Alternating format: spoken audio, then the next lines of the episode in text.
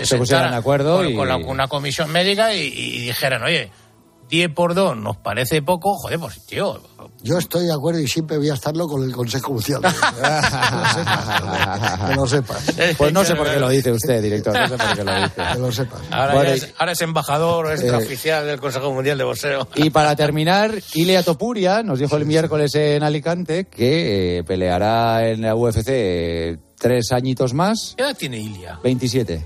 Está, está muy Y que a los 30, que no se va a retirar sin pelear eh, Boxeo. boxeo a Pues nivel claro que profesional. sí. O- Ojalá, sería una auténtica maravilla. Hombre, que- siendo un campeón como es, A ser- la primera pelea de boxeo será muy buena. Claro, no, no, y, y- lo que dice él, que está muy bien ese proceso de ganar sus títulos, a ser posible que vaya ganando sus títulos en la disciplina en la que es el campeón del mundo.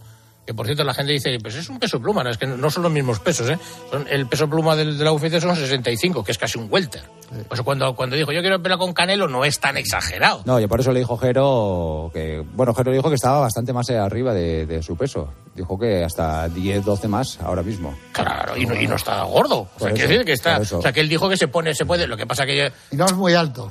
No, no es muy alto No. tampoco, pero Canelo tampoco es tan alto. No, pero Canelo sí, ya Canelo, era medio, era un peso medio Canelo, de libro claro. cuando empezaba. ya. Oye, pues sería una maravilla, ojalá. Cuidado con estos peleadores de la UFC que van al boxeo, porque tenemos el caso de Enganu, que Oye, ya la tumbó a semana que- Fury la y que el que viernes viene- que viene pelea con. Joshua. Viernes 5 de la tarde, lo dais en Dazón, ¿no? Sí, sí, viernes en Dazón en directo. Dentro de una semana justo. Muy bien, lo de Amanda Serrano también mañana. Ah, mañana lo dais en Mañana Dazón. en directo.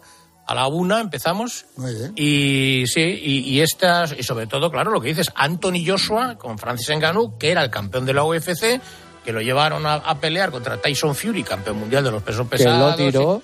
Exacto, y que Y que... que por una decisión Sí, así de aquella manera. comprometida ganó- ganó un ganó poquito. Fury, pero vamos. Fu- Fury no se lo tomó en serio. El, el tipo es fuerte. fortísimo, sí. Fortísimo el Francis Ngannou este. Tanto es así que la siguiente pelea le han puesto Con con. Con Joshua. El próximo viernes. Muy bien, pues tenemos Y- un montón de Y boxeo. por terminar rápidamente, decir que todo parece indicar que Canelo eh, deja un poco su acuerdo, que eso no viene bien a nosotros no por nada, sino porque lo vemos mejor, eh, su acuerdo con PBC que tenía y, y tiene seis posibilidades de hacer de firmar con Matchroom otra vez, con lo cual sus peleas las Sí, veríamos en Dazón. No, vamos a ver. Pues muy bien. Solo lo- ese es nuestro interés, porque lo vemos tranquilos. Pues muy bien.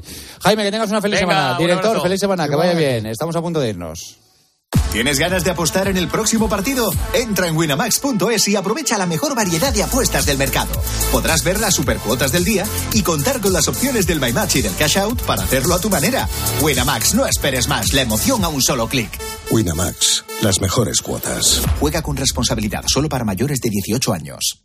Una maravilla no es solo un lugar, una maravilla es poder viajar. Si voy a soñar, sueño con viajar. Escuchar las olas, perderme bola. Si no encuentro el camino, me van a buscar. Cuando viajo sin prisa, el tiempo se para. Maravíllate con viajes el corte inglés y tour mundial y llévate hasta 600 euros de regalo en el corte inglés. Tailandia, Costa Rica, Uzbekistán, Orlando, Egipto y con Fastpack de tour mundial en tu gran viaje, precios sin sorpresas. Consulta condiciones. ¿Cómo te las maravillaría yo? ¿Cómo te las maravillarías? Tú. PokerStars, la mayor sala de póker del mundo, donde encontrarás tus juegos de casino preferidos y nuestras mejores cuotas para los partidos de fútbol más importantes. En PokerStars tienes póker, casino y apuestas deportivas en una misma cuenta. Descarga la app de PokerStars o visita pokerstars.es para jugar. Solo mayores de 18. Juega con responsabilidad. En la venta de tu coche puede ser un loser o un pluser. Un loser no valora su tiempo. Un loser se deja embaucar con ofertas de compra que no se respetan. ¿Quieres ser un pluser? Ven directo a Ocasión Plus para recibir siempre la mejor tasación pago en el acto y siempre con total transparencia. Ocasión Plus. Ya somos más de 200.000 plusers. ¿Te unes? La victoria fue todo gracias al equipo, pero todo es relativo, ¿viste? Mister, mister, la última. ¿Usted qué opina de la teoría de la relatividad? A veces te encuentras más de lo que esperas, pero mejor que sea en Codere, donde puedes apostar a diferentes resultados en un mismo evento con Crea tu apuesta. Regístrate en codere.es. Juega con responsabilidad, sin diversión ni juego. El juego puede crear adicción mayores de 18.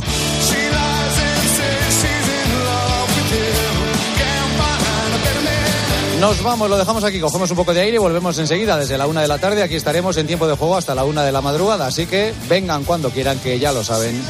Para eso estamos en su casa. Gracias por estar ahí un día más. Hasta mañana. Adiós.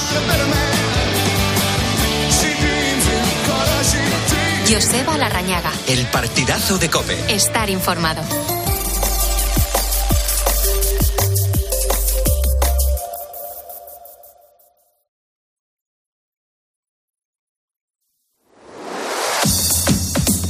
Carlos Moreno, El Pulpo. Poniendo las calles. Cope, estar informado. Pero mira, hay que entrar en materia. Porque si tienes familia, o eres padre o madre, como es mi caso, pues seguro que te acuerdas de la ilusión con la que lo planificaste absolutamente todo.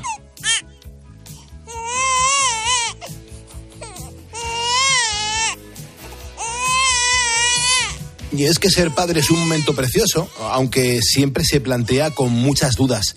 Claro, nos preguntamos cómo será eso de ser padre o ser madre.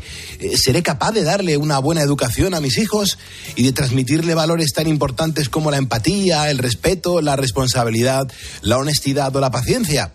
Y algo también muy importante, que a veces se pasa por alto, pero que es imprescindible. ¿Tendré el dinero suficiente para mantener una familia? Bueno, lo, cierto es que mm, los hijos son el empuje absolutamente de todo. Si no fuera por ellos, nos rendiríamos en mil batallas. Sin embargo, España, hay que decir que está convirtiéndose cada vez más en un país sin hijos, o mejor dicho, sin nacimientos. Y claro, podemos presumir de que nuestra esperanza de vida supera con creces los 82 años. Viva nuestra gente mayor. Pero claro, según los últimos datos, confirma que el año pasado nacieron en España tan solo 320.000 bebés, es decir, un 24% menos que los que nacieron hace 10 años. Sin embargo, los expertos han confirmado sus pronósticos. Resulta que la natalidad en nuestro país no solo está en su mínimo, en su mínimo histórico, sino que también va a seguir disminuyendo en los próximos años.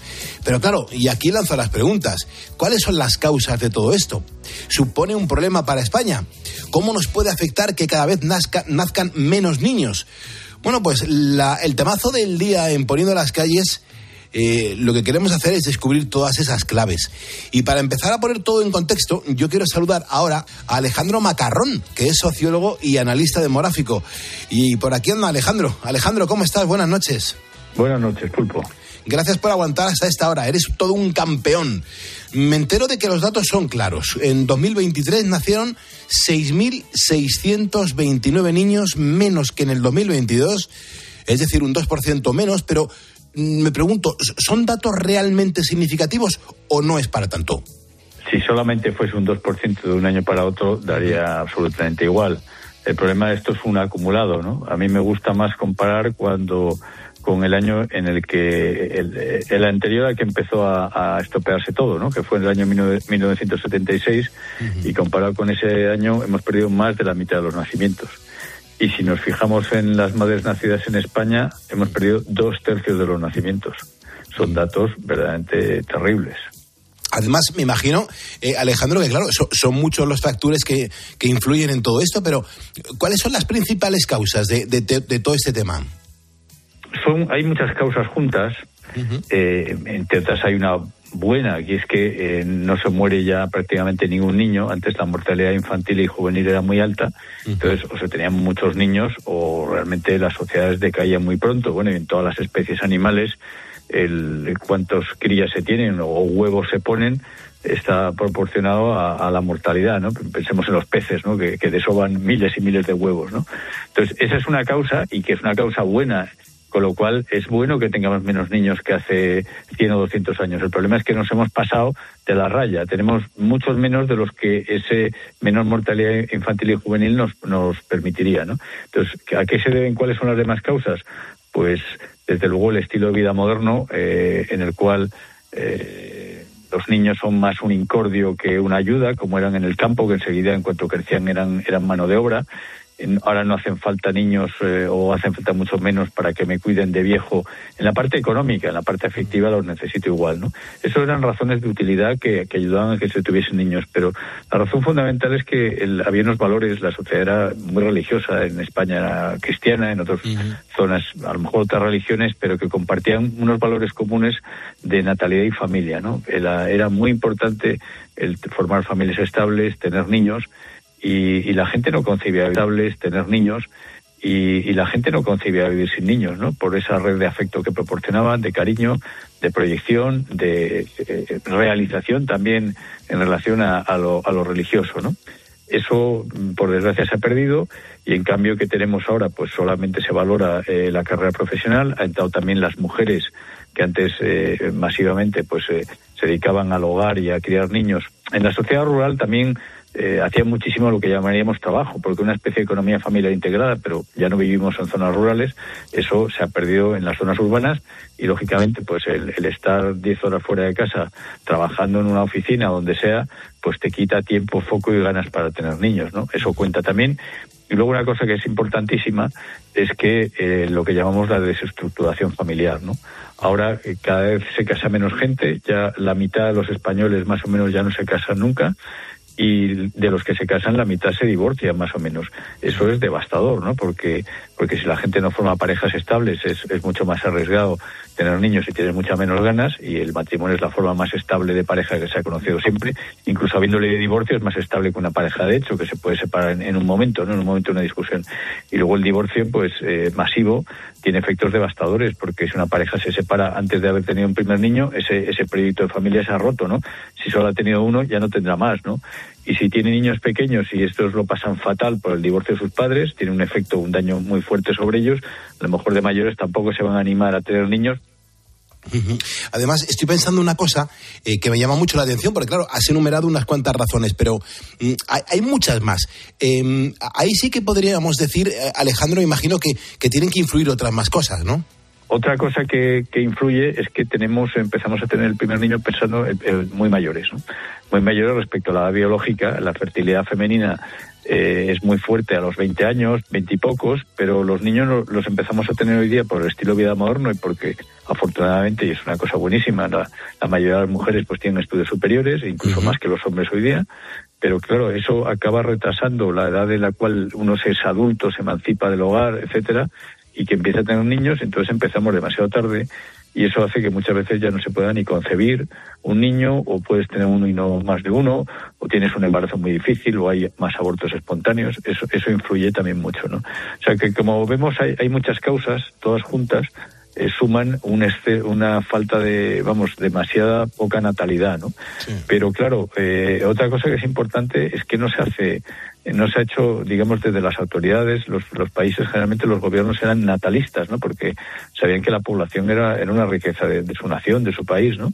Pero ahora no, no, no lo son, les da igual, ¿no? Entonces todo eso también influye porque el Estado, de hecho, eh, interfiere contra la familia en muchas cosas, por ejemplo, con la presión fiscal, ¿no? Ahora mismo el Estado le quita a las familias más o menos entre impuestos directos e indirectos la mitad de lo que, de lo que producen con su trabajo, ¿no? históricamente eh, la- lo que llamamos hoy día presión fiscal era como mucho del 10 al 20%, ¿no? Entonces la gente le quedaba casi todo lo que ganaba. Ahora no, entonces eso también influye en que tienes menos menos dinero para criar niños. O sea, todo todo son cosas que van sumando y al final estamos donde estamos.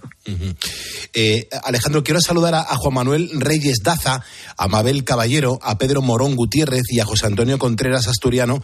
Son ponedores que nos acaban de seguir ahora mismo en tiempo real a nuestro facebook.com barra poniendo las calles. Acción Reacción, ponedor que me siga en esta red social, ponedor que menciono para darle las gracias y la bienvenida.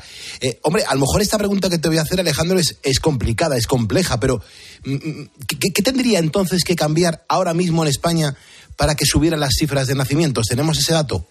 Vamos a ver, los, los niños, los que los tenemos, nos encantan. A la gente le encantan los niños de toda la vida. Eh, es la razón por la que se han tenido, ¿no? Da, da mucho gusto tener un bebé, un niño pequeño, dan una alegría y te dan proyección vital. Entonces, eso se puede, yo creo que se puede recuperar.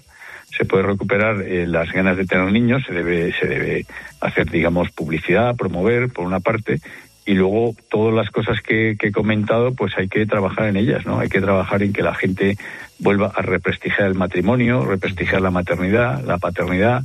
Eso es, eso es otra cosa, por ejemplo, importante, ¿no? Ahora mismo hay, estamos viviendo una sociedad, hemos pasado de una sociedad excesivamente machista a una sociedad excesivamente feminista. O sea, ahora mismo el, el hombre es inferior ante la ley en determinadas leyes en España.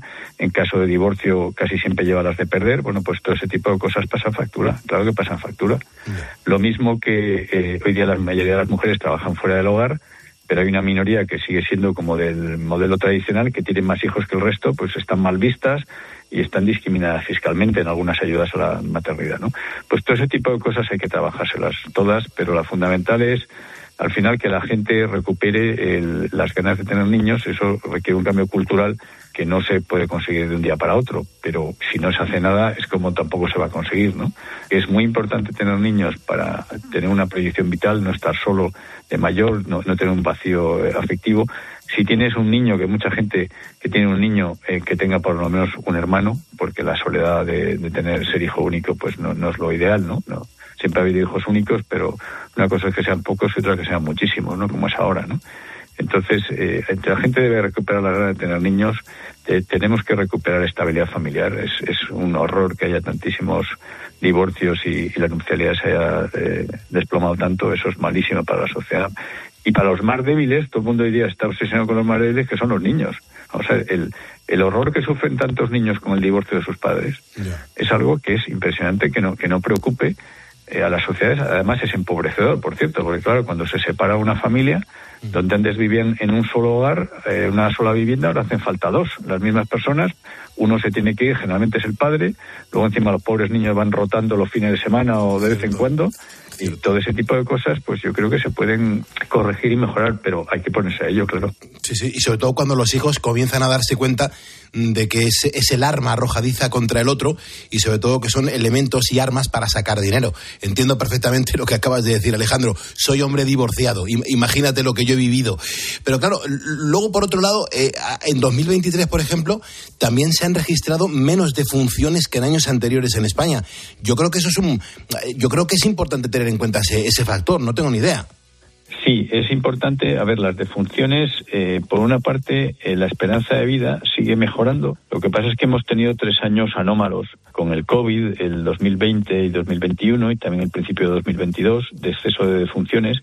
Y luego también, por lo que yo he visto, el 2022 fue un año especialmente caluroso en, en verano y eso, las olas muy fuertes de calor, el, el frío mata mucho más que el calor. ¿eh? Ahora que están hablando todo el mundo del calentamiento, el problema de la emergencia climática, bueno, el Sí, sí, frío el es mucho peor generalmente que el calor. Ahora bien, una ola de calor muy fuerte, a la que no estés acostumbrado, también tiene sus peligros. Y el, el- el verano del 2022 fue especialmente caluroso, más que el 23 y que otros años, ¿no? Entonces eh, hubo esa anomalía y en el 23 hemos recuperado lo que se empezó a llamar vieja normalidad, ¿no? Y en concreto, según mis estimaciones, ya hemos superado la esperanza de vida que había en España antes de la pandemia, que era de las más altas del mundo, la más alta de, de la Unión Europea, y en Madrid en concreto, que es la más, la más alta del mundo, en la Comunidad de Madrid y en la Ciudad de Madrid, son las esperanzas de vida más altas del mundo. Lo que yo he visto por los números de mortalidad de 2023 es que vamos a vamos vamos a batir récords. Va a estar vamos va a ser un número impresionante de esperanza de vida, lo cual es una, una cosa muy buena, ¿no? Leído, ya que hemos hablado tanto de problema de natalidad, de cosas malas, pues también es, es bueno que, que nos alegremos de lo bueno, ¿no? En la vida hay que hay que reconocer lo bueno y lo malo, lo malo para para corregirlo y lo bueno pues para disfrutarlo, ¿no? Eh, Alejandro, antes de terminar, eh, claro, eh, si hablamos de demografía, pues no podemos no hablar del envejecimiento poblacional que tenemos en España. Sí que me gustaría preguntarte, eh, no sé si, conoces cuál es la situación actual de nuestra demografía y sobre todo cuáles son pues los principales retos a los que nos tenemos que enfrentar. Sí, es, es importantísimo el punto que has tocado, porque esto no solamente, la demografía no solamente va de cantidad de personas, sino qué composición tienen por edades, ¿no? No es lo mismo que, que haya 100 personas y que la mitad sean viejos, a que haya 100 personas, no haya viejos y sean la mitad muy jóvenes y la otra mitad estén en edad laboral, ¿no? Claro, no tiene nada que ver una comunidad con otra, a, a efectos laborales, a efectos de creación de riqueza y a efectos de todo, ¿no? Entonces, lo que ha producido tantos años de cada vez menos nacimientos es que el, lo que se llama la pirámide de población, la estructura de población por edades en España cada vez está más descompensada y cada vez tenemos más gente mayor y muy mayor en relación a la gente en edad laboral y en relación al futuro que son los, los que todavía no están en edad laboral, ¿no? Los niños y jóvenes, ¿no? Eh, entonces, desde que murió Franco, más o menos, la edad media de los españoles ha subido unos 12 años y, por cierto, el 75% de ese incremento se ha debido a la caída de la natalidad. Eso lo calculé yo porque es fácil, relativamente fácil de calcular, proyectando qué habría pasado así, qué población tendríamos si no hubiesen caído los nacimientos y se hubiesen mantenido las pautas de entonces. Entonces tendríamos ahora mismo como 20 millones más de niños y jóvenes. Por tanto, proporcionalmente habría muchos menos mayores. ¿no? Entonces, como el 75% del envejecimiento se ha debido a la caída de la natalidad.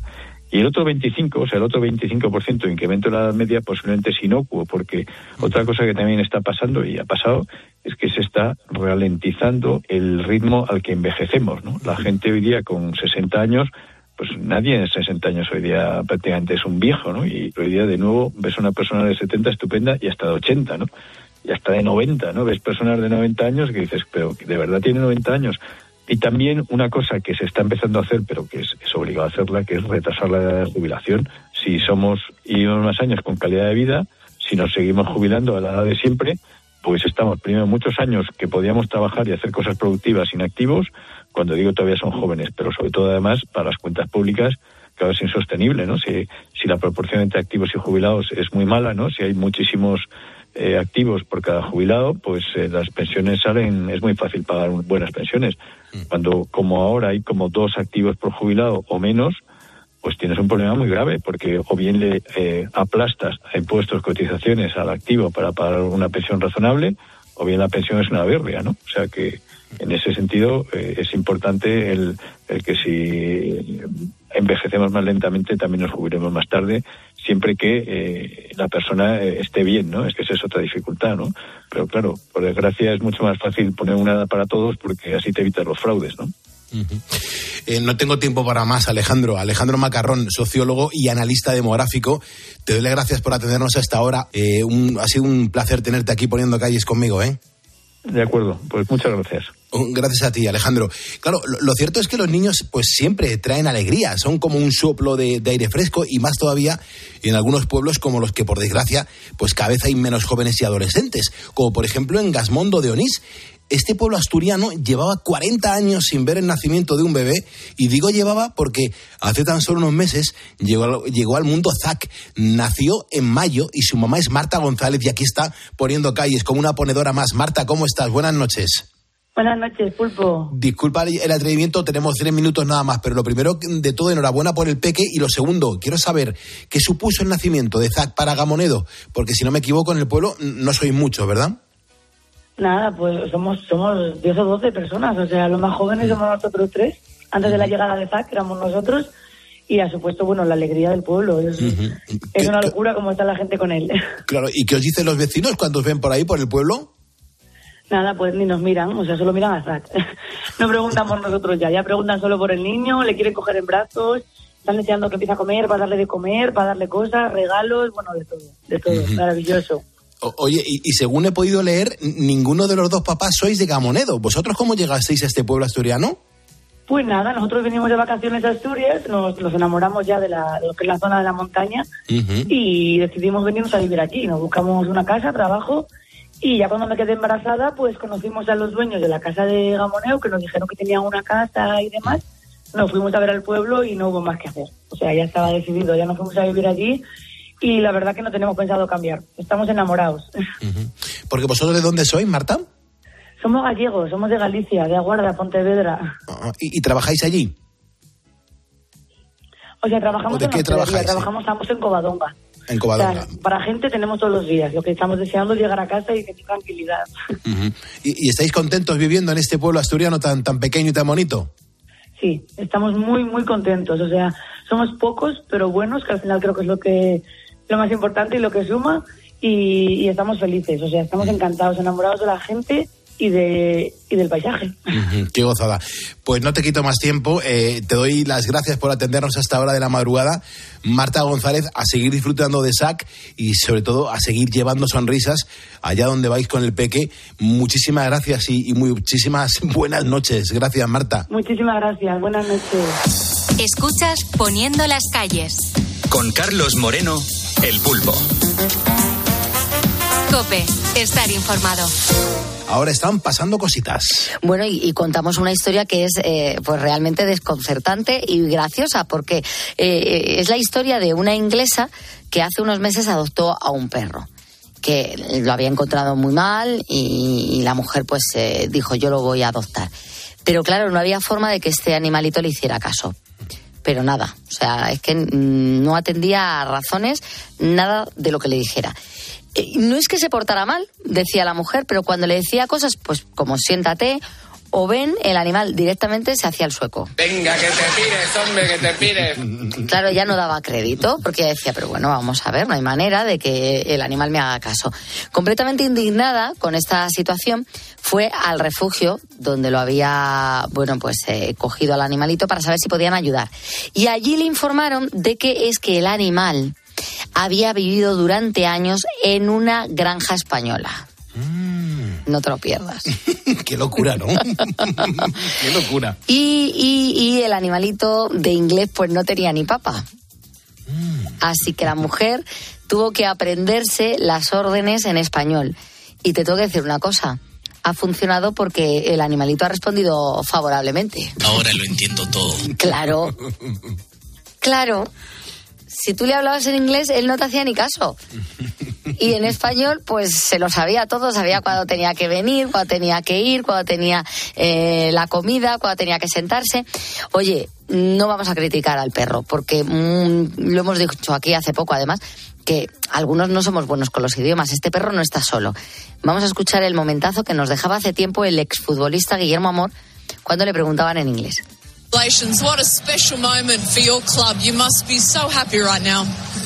Yes, pasa que um, the game was the, result is, is one thing is well, it's, you see now bueno pues is is this is this the football the football is bueno is our life Eh, de fútbol is this. This is.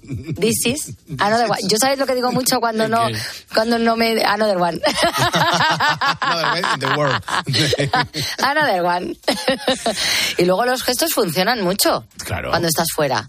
Los, le- le- ¿Quieres comer? La Pues, mímica, ¿no? eh, Directamente. Claro, la mímica, la mímica uno va a todas partes. Yo te digo de verdad que, que, hombre, para hacer una entrevista de trabajo no te da. con, con, con Another a One y con el This is, It, This is Football, pues mm, en una entrevista para Google lo mismo no te cogen. Pero para moverte por Londres eh, de cuatro días de turismo, ¿cómo lo ves? Hombre, lo veo perfectamente. O sea, lo, lo veo más que, que uno se defendería muy bien. Muy bien. Sin ningún problema. Muy bien. Entonces, bueno, pues eh, España tiene fama, eh, pulpo, por su gastronomía, por su buen clima, por sus playas. Quienes viajamos sabemos que hay muchas que no tienen nada que envidiar a las del Caribe. Y te tengo que contar una cosa. Hay una conocida firma de cremas solares que ha hecho un estudio. Y a mí me da mucha pena porque solamente hay una playa española entre las 50 más bonitas del mundo. ¿Tú sabes dónde está? No tengo ni idea. ¿En Aranjuez? Pues está, bueno, estaría bien que estuviera en Aranjuez, sobre, sería chocante. Pero no, está en las Islas Baleares. Ay, me hace mucha ilusión. Este audio es muy bueno, ¿eh? Eh, eh, y no es la duquesa de Alba original, es un imitador, que es lo mejor de todo. Bueno, eh, en las Islas Baleares tenemos, o sea, eh, un estudio en el que salen las 50 playas más espectaculares de todo el planeta, se dice pronto, hay muchas playas, ¿eh? De todo el planeta y salen las Islas Baleares. Se trata de la playa Caló de Esmoro, situada en la zona sureste de la isla de Mallorca. Y de ella se han destacado su arena blanca, sus aguas azul turquesa y el paisaje natural que lo rodea. Todo un Edén que lo tenemos aquí a golpe de avión o de barco a poco más de, de una hora y que ocupa, no está nada más mal, el puesto 23 del mundo. Uh, no está mal eso, ¿eh? Jolín, el puesto 23 del mundo. No está nada A mal. mitad de tabla. Sin No embargo, si quieres conocer pues la que ha salido número uno del ranking, hay que irse un poquito más lejos. Se trata de Lucky Bay en Australia. Creo que pasar un día allí es para irte cantando al Ortega Caro. Y estamos tan a Pues la primera es esta playa australiana y el podio lo completa una playa de las Seychelles y otra de Filipinas. Y en el puesto número 23, una aquí, en la isla de Mallorca. Qué maravilla. Qué maravilla Qué lo que maravilla. tenemos, ¿eh? Y no nos damos cuenta. Qué maravilla. Bueno, Malú ha vuelto a ser noticia pulpo, pero esta vez no por la música. En su último concierto en Sevilla, nada, hace unos días, la artista pues vivió un momento de tensión. Una mujer que asistía a la actuación se desvaneció en medio de la sala y le tuvieron que asistir los servicios médicos. Al caer se había dado un mal golpe y no se podía levantar. Eh, rápidamente la madrileña lo que hizo cuando vio que se montaba un poco de follón es enterarse de lo que estaba ocurriendo, parar el concierto y estuvo así durante media hora hasta que pudieron trasladar a la fana al hospital. Un gran gesto de Malú. Desde luego que sí. ¿Y qué más se pasa en un escenario cuando te das cuenta que algo está sucediendo y Mm. que no sabes lo que lo- eh, lo- de, lo, de lo que se trata? El, el artista que está ahí arriba en el escenario lo pasa realmente mal. Aquí estamos en Cope poniendo las